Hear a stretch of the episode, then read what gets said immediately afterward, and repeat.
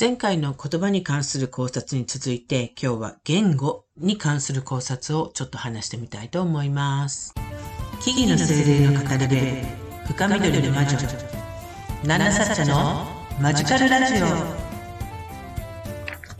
ー、とね、えー、改めましてこんにちは。木々の精霊の語り部深緑の魔女。七サチャです。あなたの日々にマジカルなエッセンスを。というわけでマジカルラジオ、えー、今日は2回目。あの、えー、始めていきたいと思います、えー、何かをしながら引き続きなんとなく聞きかじっておいていただけたら嬉しいです。えー、今日はね、ちょっとなんか収録をね、アップすると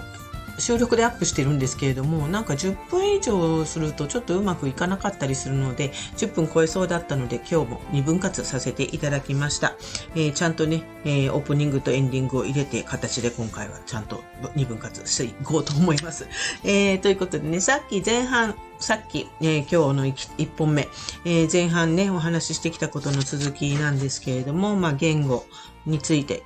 の考察ということでね、言語というのはツール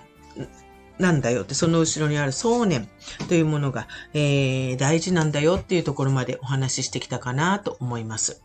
えー、じゃあね、続きね、その、いきますね。その、言語によってね、えー、概念を押し付けるっていう欠点があるから、言語っていうスクールは便利なんだけれども、えー、気をつけなきゃいけないよっていうことなんですね。で、まあそうは言ってもね、このようにあのラジオも言語で発していますけれども、今の世の中ね、言葉で表現しなければ、えー、いろんな人に物事を伝えることができない。そうのは事実ですね。要は、受け取る側っていう方も言語で受け取る準備ができているから、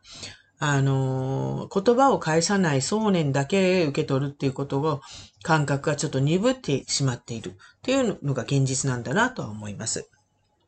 でもね、この言語もツールっていうのはね、あくまでもツールであるっていうことを認識して使うべきものであって、そして便利であればもちろん便利に使用する。それでいいとは思うんだけれども、あのー、ね、私はね、そのツールである言葉を使用して物事を伝えるとき、もちろん今もこうやってラジオでね、伝えるときもそうなんだけれども、想念っていうもの、思いというものを曲げないように、そして思っていること、想念というものをありのままに伝えられるように、できるだけオリジナルに近いことを伝えることができるように、曲げないように、意味を曲げないように適切なツール、言葉を選ぶということを意識しているつもりです。でね、ツール、道具、ツールって要は道具っていうことですね。道具を使うっていうことは元来そういうことなんじゃないかなというふうに思います。道具に操られるんではなくて、ツール、言葉に操られるのではなくて、それをきちんと使うっていうことですよね。で、元来ね、もうどんな職人たち、職人さんたちもね、適切なものを適切なところで適切に使用することで正確に作業して人々が喜ぶものを作り出していくわけですね。ここで言う職人っていうのは手工芸だけではなく、まあ、クロート、プロフェッショナル。つまり、得意なことをなりわいとしている人たちのことです。だから、物を作り上げるというのも、具体的にこの物理的な作り上げるだけじゃない、思いを作り上げるとかね、その意識を作り上げるというのも一つの、あの方法ですね。まあ、そういうあらゆる人々のことです。要は、その得意をなりわいとしているってけど、その得意というイコール私は魔法だと思っているので、魔法、や自然のエネルギーを使う人々のことも含めています。みんなツールを適所、適所、適材適所で使っているっていうことですね。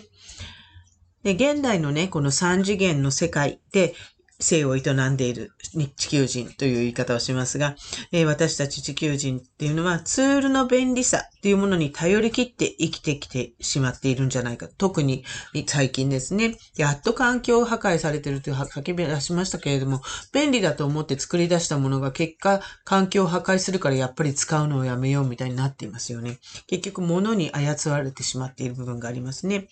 まあちょっと話それちゃったけど、まあ要はツールの便利さに頼り切って生きてきてしまっている人が多すぎる。そしてそれを超えた物事へ思いを馳せる努力っていうものを忘れてしまっている人も多くすぎるのでは、多すぎる、多くいると思っちゃうんですね。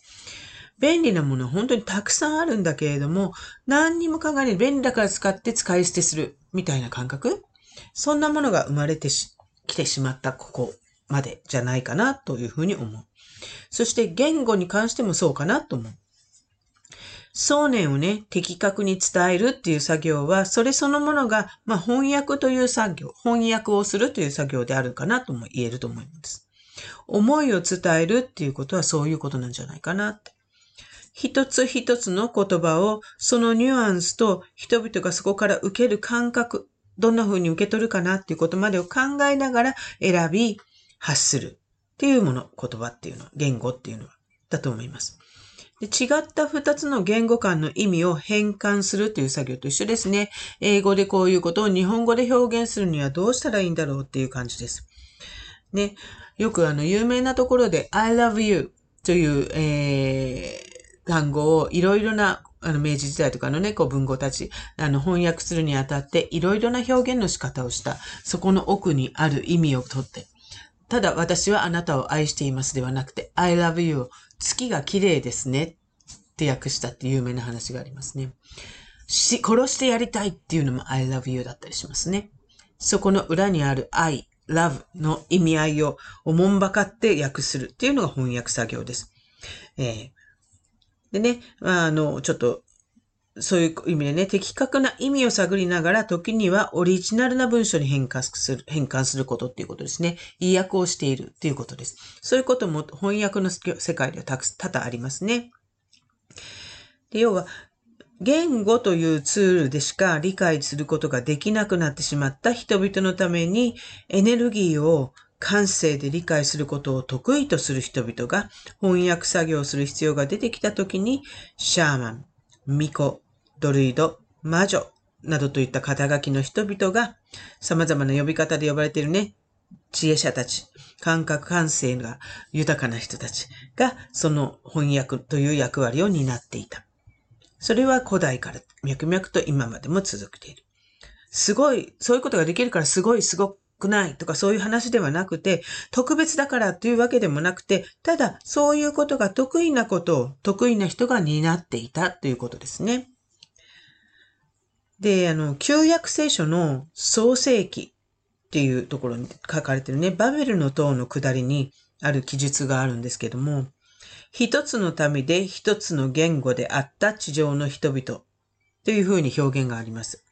つまり、言語というツールを必要とせず、感性によって共通概念を理解し合えた状態を表現しているんだと思うんです。みんな一つの民で一つの言語だった。要は感性を分かち合えていた。それなのに、それぞれが別の言語を持ち始めて、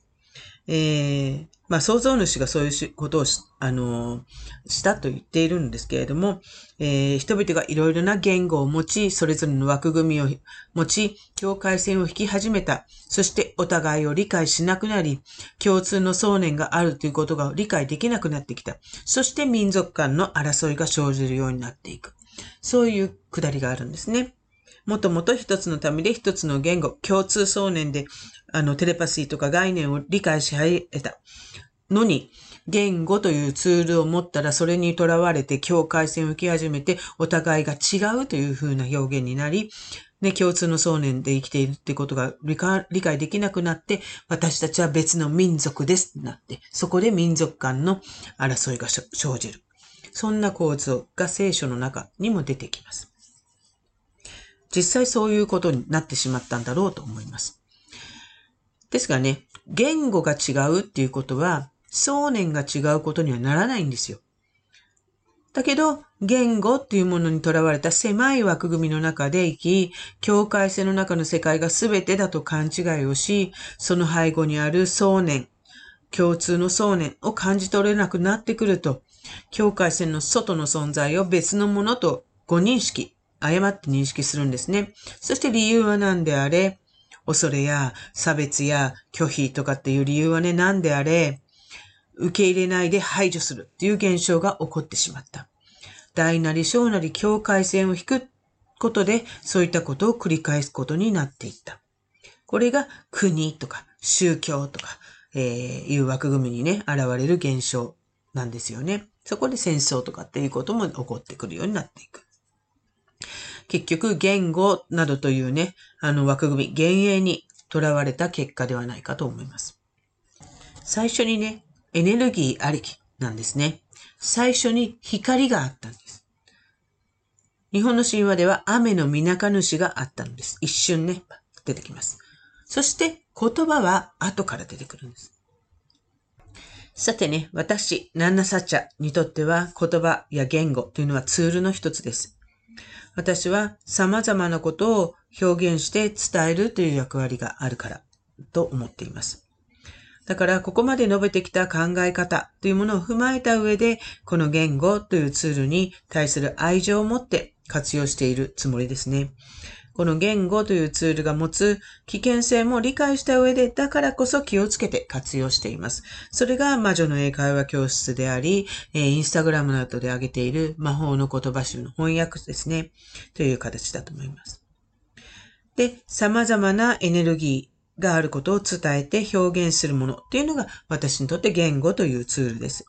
言語によって表現するときに必ず想念というエネルギーが伴われ伴われるということも忘れてはいけません。で、そこに乗せる思いというのが人々に無意識の影響を与えるものなんですね。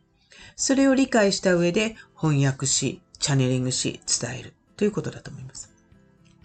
私たち魔女というのは自然のエネルギーを感じながらそれと共に生きるものです。そしてその感性、エネルギーを伝えるための言葉や言語というのは適切に使用していきたいなと思っています。えー、今日はね、二つに分けて、あの、お伝えしてきましたけれども、本日も、まあ、ここまで聞いていただきありがとうございました。えー、前半戦でも申し上げましたが、私、ナナサッチャは、このマジカルラジオ以外にも、各種 SNS や YouTube などで、えー、発信活動をしたり、えー、あなたの日常にちょっとした魔法をもたらす、各種講座やワークショップ、カウンセリングセラピーなんかも行っています。えー、癒し系のイベントに時々出展して、まあ、あの、セラピーの体験なんかもしていただけますので、まあ、イベントの出展情報なんかは主にインスタグラムで行っています。えー、ね、なんとなく気になる方はぜひ、プロフィールからのリンクなんかをチェックしていただいて、あのーいただけると嬉しいです。で、もしね、わからないことや気になること、えー、何のさっちゃになんか聞いてみたいな、みたいなことがあったらね、えー、インスタの DM やら、こちらのレターやら使っていただいて送っていただければ必ず返信いたしますので、インスタの方もね、ぜひフォローの方よろしくお願いいたします。それではまた次回の放送でお会いしましょう。以上、深緑の魔女、ナンナサッチャでした。